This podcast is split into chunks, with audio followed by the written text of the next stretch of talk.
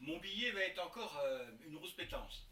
Alors vous allez dire quel mauvais caractère. Eh bien non, mais j'ai écouté les infos euh, ce midi sur France Inter. hein, et il s'agissait euh, d'enfants qui sont déshérités et qui sont allés grâce à une association, le Secours Populaire je crois, qui sont allés au bord de la mer.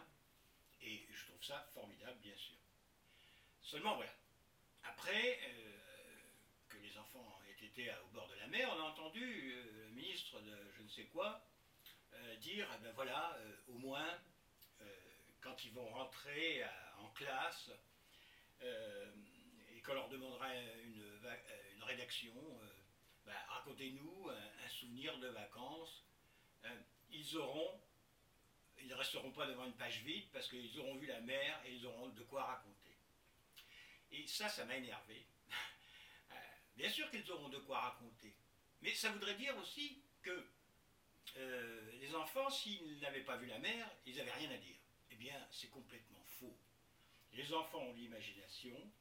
Les enfants, même en restant dans leur quartier, dans leur cité, et je parle de, j'en parle en connaissance de cause, parce que moi-même, euh, j'ai habité là, moi-même, euh, je suis resté des années sans partir en vacances, et je me suis jamais senti malheureux, et je n'ai pas eu de difficulté mes vacances, c'est-à-dire que j'ai joué avec les copains, euh, les copines, et puis nous arrivaient mille petites aventures, même si on n'avait pas la mer en face de nous. Et, alors, bon, ce n'est pas une polémique que je veux soulever, mais c'est simplement, je veux dire, eh bien, c'est pareil pour les dyslexiques.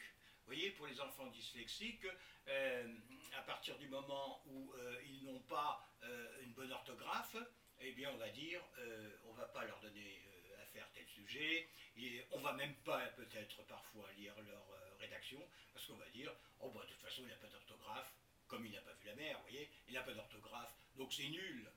Et bien sûr que même si c'est écrit phonétiquement, eh bien très souvent, il y a une forte créativité dans les textes. Euh, voilà, c'était mon petit euh, énervement d'aujourd'hui. Euh, on, on imagine que les enfants ont besoin qu'on les transbahute quelque part que leur imagination se mette en route. Eh bien non. Et les dyslexiques, c'est pareil. On n'a pas besoin euh, de les emmener vers des